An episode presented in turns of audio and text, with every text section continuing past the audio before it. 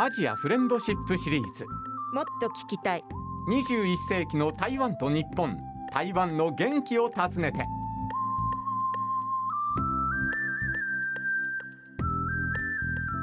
皆様いかがお過ごしでしょうか？台湾大好きアナウンサーの山本直也です。台湾と日本の交流をテーマにお送りしてきた21世紀の台湾と日本も2000年の放送開始からなんと20年です毎週12月26日までギュギュギュッと凝縮いたしまして日本と台湾の交流をさらにいろいろな角度からお届けしてまいります。そして今日のパートナーはこの方です。大家好我是一清妙皆さんこんにちは。人とたえです。大さん今日もよろしくお願いします。はい今日もよろしくお願いします。いやー今年もですね、うん。あとわずかとなってきましたね。本当ですねあっという間でした、えーはい日本ではね年の瀬っていうのは本当に、えまあ、慌ただしいんですけれども、はい。台湾のこの時期っていうのはどうなんでしょうか？そうですね。あのやっぱりクリスマスのイルミネーションだとか、うんうんうんあとお正月のようなものは出てるんですけれども、皆さん基本的にはもう31日まで普通にお仕事なんですね。おそうなんですそうねなんですよ。台湾ではお正月は旧正月。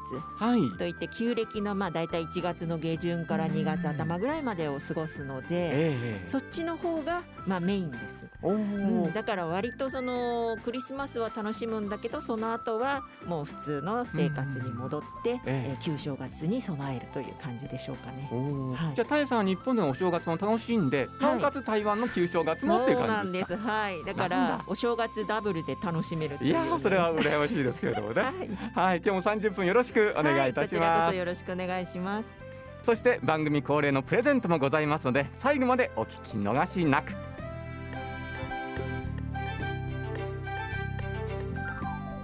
この番組は台北中日経済文化代表所公益財団法人日本台湾交流協会台湾観光局の講演 RTI 中央広範電台の協力でお送りいたします。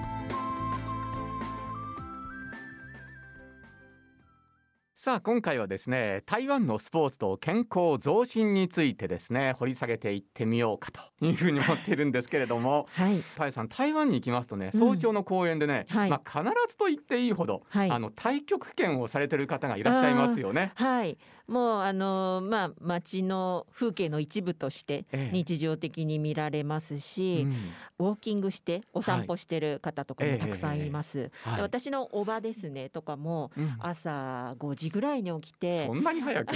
やっぱり台湾はね暑いから 早めに行かないと あもーう日が照って大変だということなんですけれども、ええ。まあ、皆さん早めに行って例えば公園一周するとか、うん。そういう感じで健康に気をつけてる人が本当に多いと思いますね。うん。じゃあまあスポーツ運動はいというのはもう身近なもんなんですね。うん。台湾山本さんも何度も行かれてると思うんですけれども、すごく元気なうん。ご高齢の方、ええ。多くないですか、いやーたくさんいらっしゃいます。はい、もうあのなんでそんなに早く歩けるんだろうとか、うんうんなんでそんなに元気にいろんなお仕事できるんだろうっていうように、ええ。本当にね高齢者の方が生き生きと運動なさってるような感じですから、ええ。まあ、基本的には皆さんもうその運動習慣というのが多分日本の方よりも身近に取り入れて楽しんでいるんじゃないかなと感じてますね。うん。ねえそういったいろんなスポーツを、はい。あの台湾の皆さんは楽しんでらっしゃるという。うん。うん。ちょっとね私今回、このスポーツということで台湾の実は日本のまあ文科省のようなところがええ。まとめた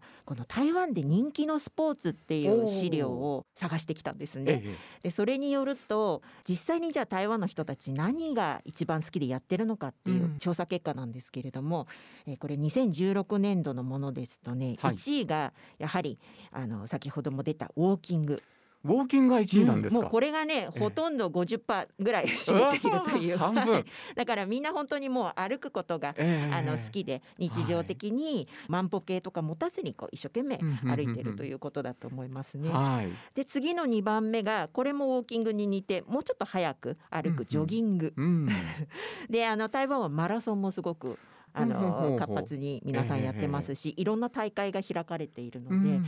実はあの台湾の人東京マラソンだとか、ええ。そういう日本のマラソンにもたくさんで、あいらっしゃってたんですそうなんです。ね。皆さん抽選を楽ししみにして、まあ、日本の旅行とマラソンを兼ねてっていうふうにやってるぐらいですし、であと3番目が、はい。これが先ほどあのこの後にね出てくるあの熊谷さんのお話なんですけれども登山、はい。うん登山が3位なんですか？そうなんです。ずいぶん人気高いですね。そうですね。まあこれ登山って一言で言うとなんとなくあの本格的な装備で高い 2,000m3,000m っていうイメージかもしれませんけれども ええ。割とその日帰りでちょっとしたそのハイキングとかトレッキングっていう意味でも皆さん街とは違う風景を見るっていうのでまあうん家族で行ったりとかそういうので楽しんでるのかないと空気も吸えますし、はい。森林浴もできますし。そうですね、うん。だからここまで行くとええ。もう123位がほとんどその自分の足を使って歩くっていうことのはいその運動が皆さん好きなのかなというふうに私は思い。ましたね。そうですね、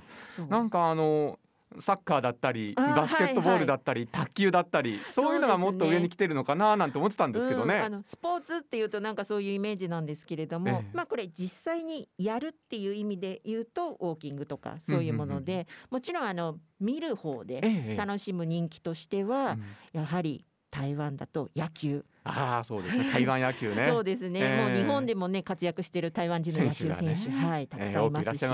日本シリーズ今回ね、うんうんうん。巨人ソフトバンクではい。巨人に今いらっしゃる陽大館さんとかもはい大変人気ありますし、昔私が知ってるのだったら角大元さんとかええ。角源氏さんとか、各源氏さんね。はい。うん。まあ、あとは王さん春さんとかもね、ええ。そうですし、うん。まあ、そういう意味で野球っていうのはもう国民的スポーツとしてうん。定着してますし、あとは最近だと、まあ、台湾選手であのアメリカでも活躍しているバスケットはい。っていうのも大変若者には人気になってると思います。ううんそういうところで活躍するとますます人気がね上がっていくんですよね。はい、そうですね。えうん。えどうなんですか、たえさんもあの、乗っている自転車っていうのは人気面ではどうなんでしょうか？はい、あの自転車っていうと、まあ、日本でいうとやはりママチャリはいとかそういうイメージなんですけれども、台湾では実は自転車っていうのはもうスポーツうん。として皆さん認識している部分が多くて。おー。じゃああれですか、うん。そのママチャリのような自転車とはまた違うスポーツ的な自転車を使って乗るんですか？スポーツタイプのええ。ロードバイクだったりとか、はあはあマウンテンバイクっていう、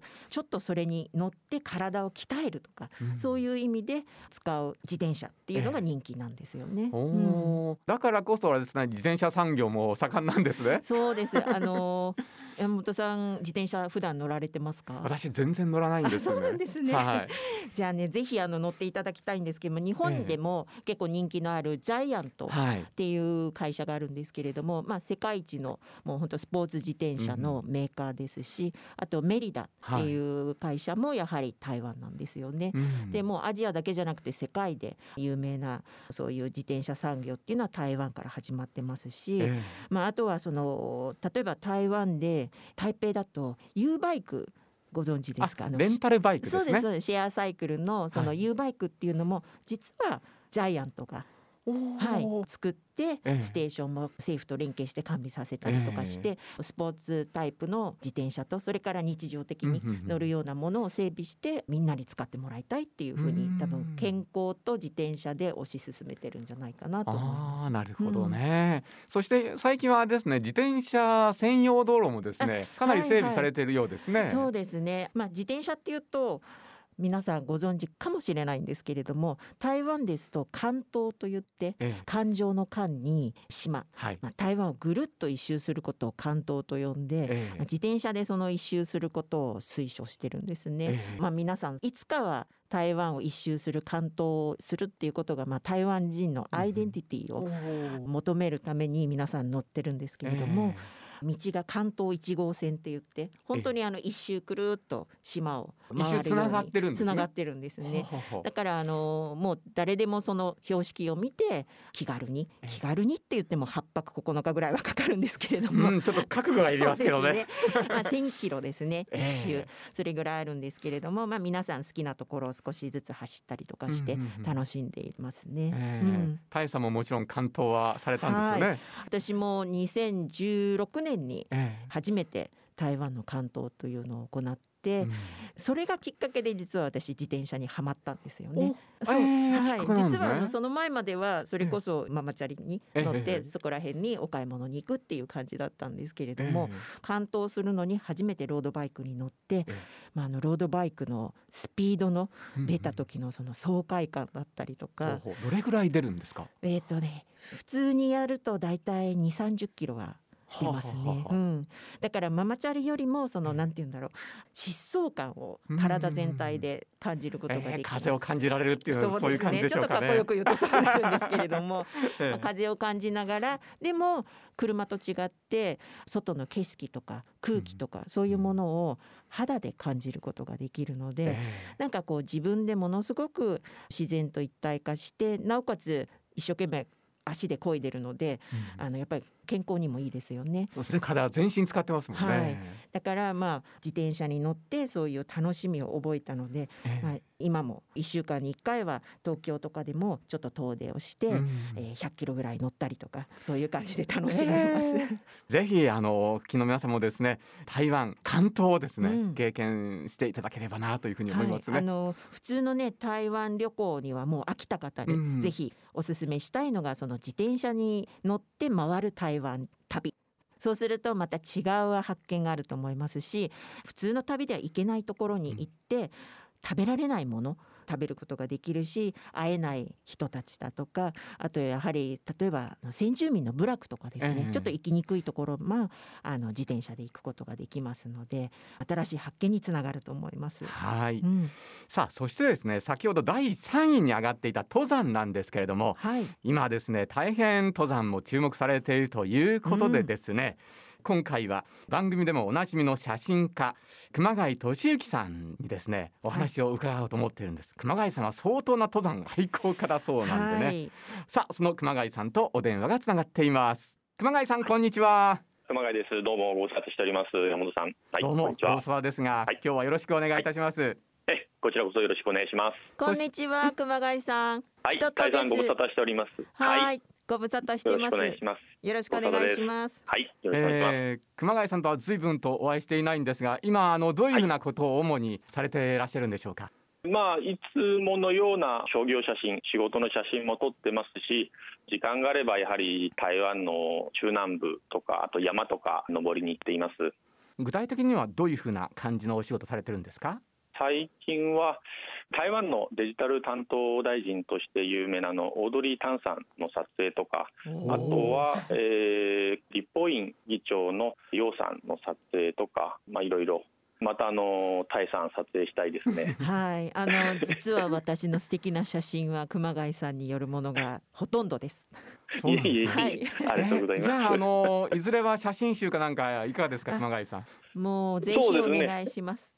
こちらこそよろしくお願いしますなんかちょっ。と笑い失笑になってたんですけれども。いやーそれが実現するの楽しみなんですけど、えーと今ちょっとデータ調べたんですけど、はいえー、2008年ですね最初撮らせていただいたのが、そうですよね。えーそれからはいいろいろかれこれ撮らせていただいてもう10年以上のお付き合いえそう10そうですよね。そうねはいそれ以上の付き合いですねやあのいつの間にか最初は本当に写真家としてはい。熊谷さんのことを存じ上げて、あとお茶に大変造形が深くてえで気づいたらいつの間にか山をなんかもうすごいですね。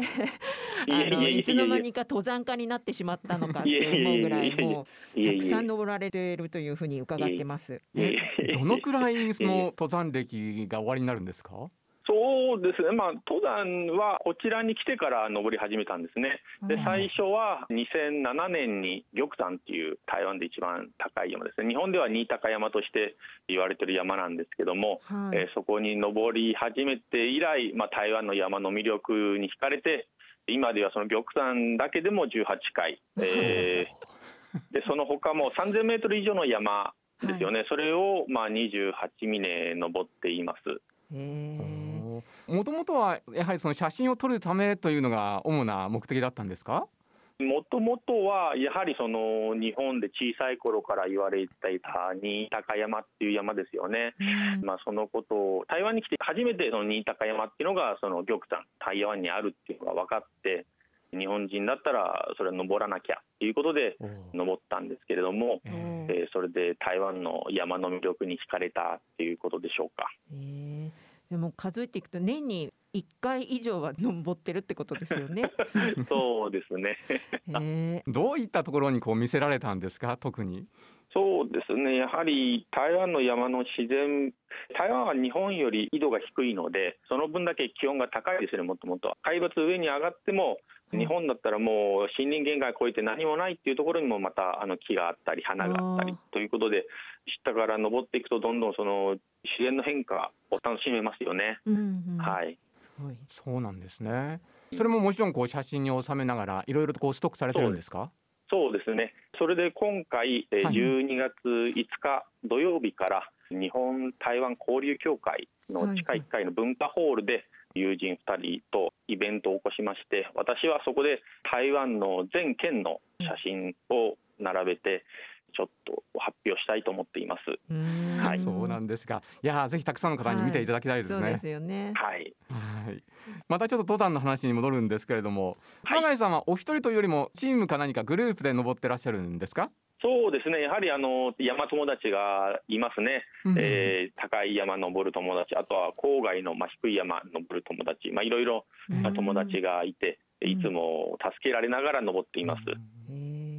助けたり助けられたりという感じなんでしょうね。ほとんど助けられてるんですね。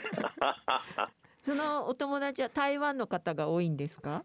そうですね、ほとんど台湾の友達ですね。すごいですね。はい、じゃあやっぱり山を通しての日体交流がそこでも行われているという。う 私も日本人、一応日本人ですかそうですよね。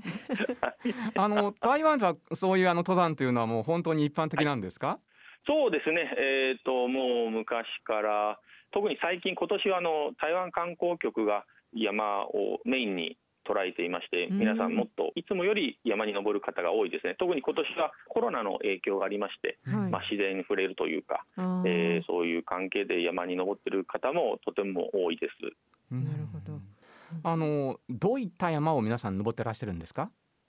普通は郊外の行きやすい山が多いんではないでしょうか、うん、えー、台北からだとすると、まあ、もちろん有名なのが陽明山のところの、えー、七星山ですよね、うん、えー、あとは101の近くにある象山もありますし、新台北市にもいろいろ郊外の山があって、ちょっと体力ある人はもう2000メートル以上の山、登ってる人も多くなってきています。そうなんですね。じゃああの気軽にこう一日で帰ってくるみたいな、うん、そういう感じで皆さん楽しんでるんですかね？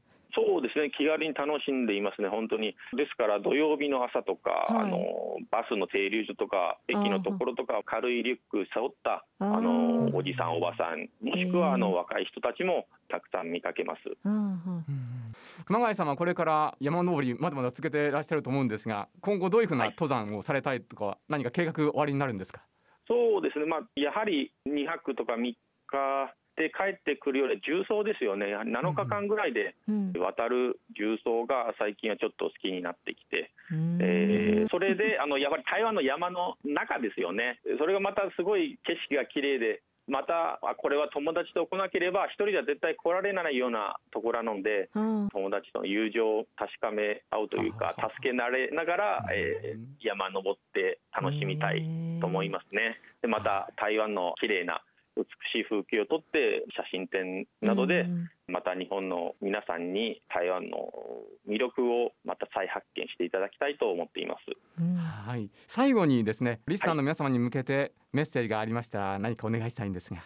ですね、はい、えーと、今年はあのコロナの影響で台湾に来ることがちょっと難しいんですけれども、今回、私も写真展とか開いて、台湾に来られなくても日本で台湾の魅力を再発見できるような、うん、えー、ことも私も含めて台湾に住んでいる日本人、また日本に住んでいるタイさん含め、いろいろな方が行動を起こしていくので、もっともっと台湾のことを好きになっていただきたいなと思っています。はい、はい、今日はお忙しいところどうもありがとうございました。いえいえこちらこそありがとうございました。はい、楽しかったです。ありがとうございます。いえいえまた台湾来た時にはお会いしましょう。はい、はい、一緒にあの 山に連れて行ってください。ぜひ。はいはい、台湾に自転車一緒に。そうですね。はい。はい。ありがとうございました。ありがとうございました。写真家の熊谷俊之さんにお電話でお話を伺いました。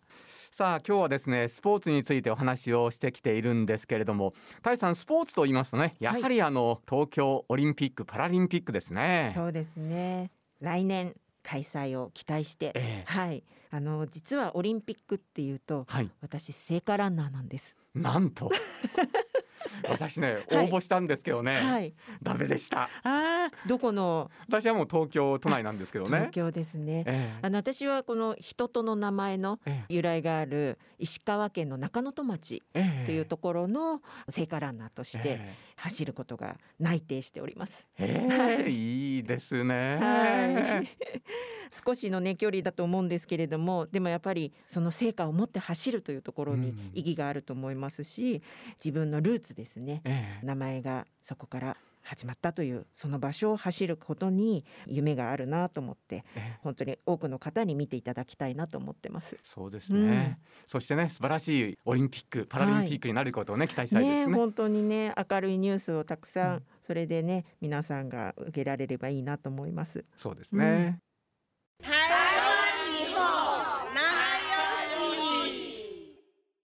さて、えー、20周年のお祝いメッセージをですねいろんな方々からいただいているんですが今日はですねなんとこの方からもメッセージをいただきました。皆さんこんにちは。人とようです。番組20年おめでとうございます。今年の頭に私はツアーを終えたのですが自分の好きなクラウドルーの曲をカバーしました。こんなに近い距離にあるのに台湾の音楽を全く聴かない日本の方もいると思うので私がカバーをすることで皆さんに知ってもらえたら幸せです。普段から好きな台湾のトップ50の音楽はチェックしています。特に台所で子どもたちの料理を作っている時にかけていますよ。姉のように流暢な中国語を話すことはできませんが歌うことはできるので音楽で2つの国がつながるのであれば今よりももっとたくさん中国語で歌いたいと思っております。できれば台湾でもいつかツアーができるのが夢です。友達から美味しい台湾スイーツのお店があると LINE で連絡が来たり台湾人で日本に住んでいる友達もいますしもちろん台湾に住んでいる友達とまめに連絡を取ってます。コロナが落ち着いたら私はライチが大好きなので旬の6月7月ぐらいに台湾に行けるといいなと思ってます。日本にあるのは赤くて冷凍のものが多いのかもしれませんがフレッシュなのは実は緑なんですよ。ぜひその味を確かめに行ってくださいね。人とようでした。えー、タエさん、はい。まさか妹さんからですね、はい。メッセージをいただくことになるとは。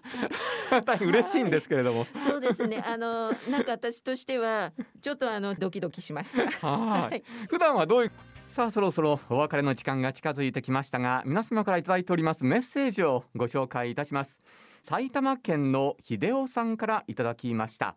台湾も好きですが山本アナウンサーの競馬中継時とは一味違う情熱的で弾んだ声の番組進行が好きです。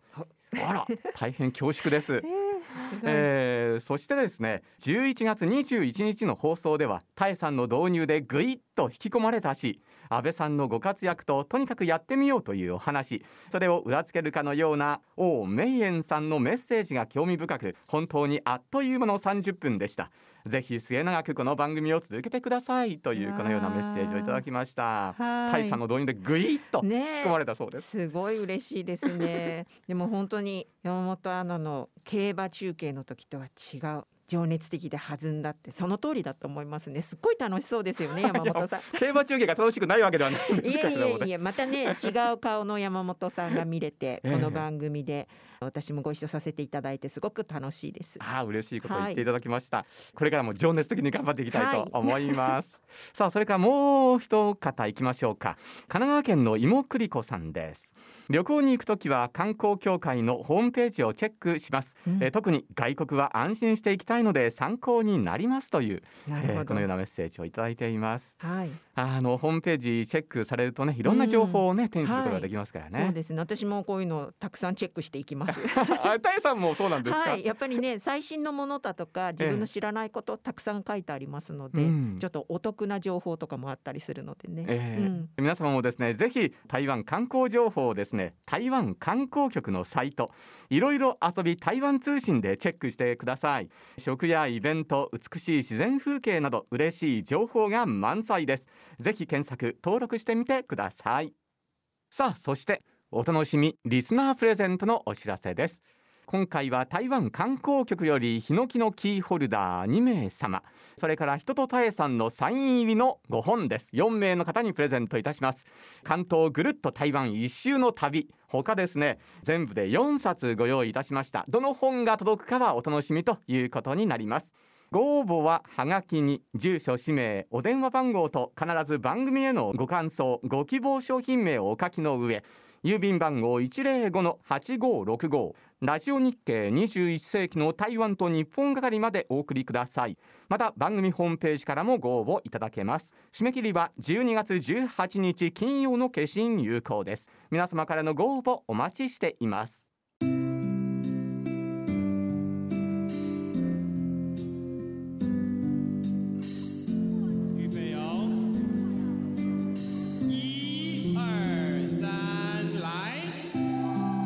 さあ、たえさんとお送りしてまいりました。この番組なんですが今回は3度目のねご出演というこそうとでですね。はい。この番組本当に楽しくてあっという間の3回なんですけれども、はい。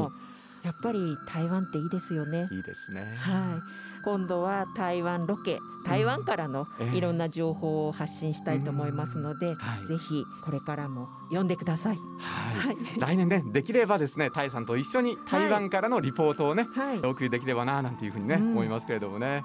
はい。はい。今回はどうもありがとうございましこちらたこそありがとうございました。人とたえさんでした。そしてですね番組もいよいよあと2回ということになりましたが次回はゲストに芥川賞候補作家の李琴美さんをお迎えしてお送りする予定です。それでは皆様来週までどうぞお元気で。お相手は山本直也でした。再见，